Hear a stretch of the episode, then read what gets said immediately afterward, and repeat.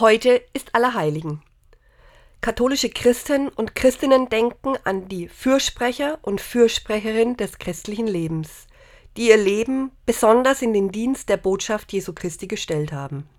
Ich bin weit davon entfernt, wie diese Menschen ein fast perfektes Leben zu führen.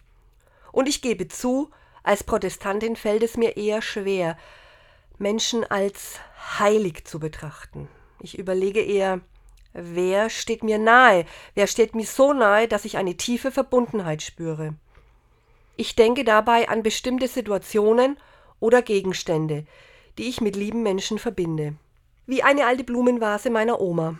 Für nichts in der Welt würde ich sie hergeben.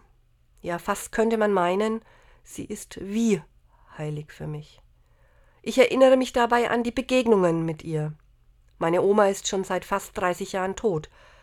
Trotzdem fühle ich mich tief mit ihr verbunden. Mit welchem Menschen fühlen Sie sich im Inneren verbunden?